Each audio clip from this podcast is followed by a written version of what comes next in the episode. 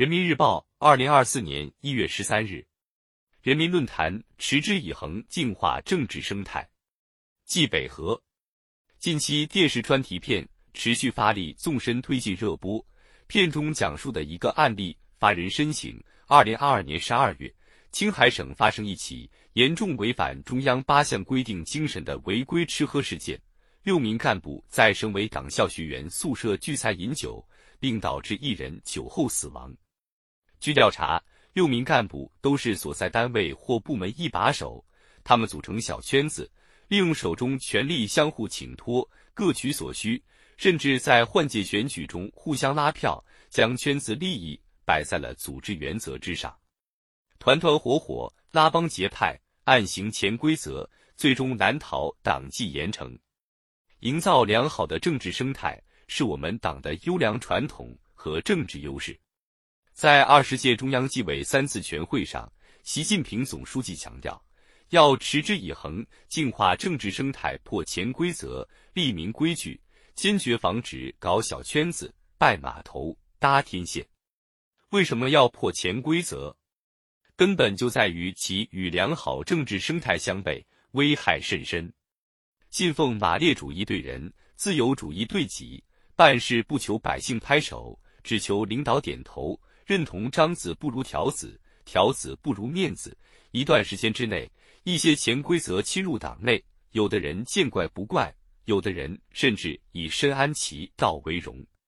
潜规则看起来无影无踪，却直接扭曲颠倒价值标准。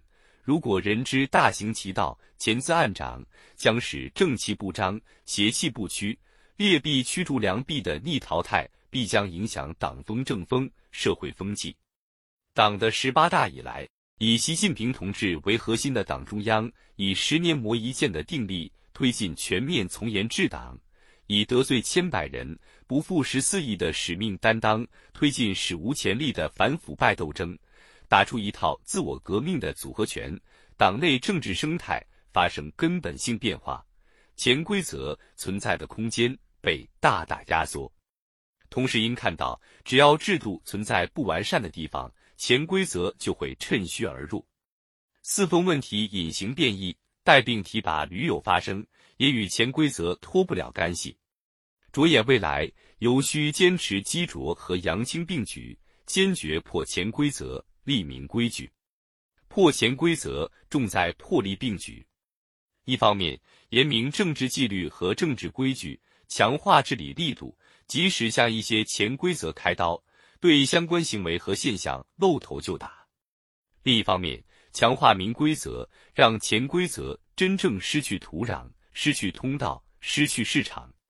新时代以来，正是因为始终把中央八项规定。作为长期有效的铁规矩、硬杠杠，才能迎来八项规定改变中国新气象。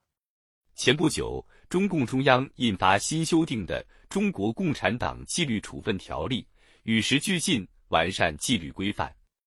治标与治本相结合，才能最大限度驱除潜规则，激扬好风气。立明规矩，贵在严字当头。一方面要持续扎紧制度的篱笆。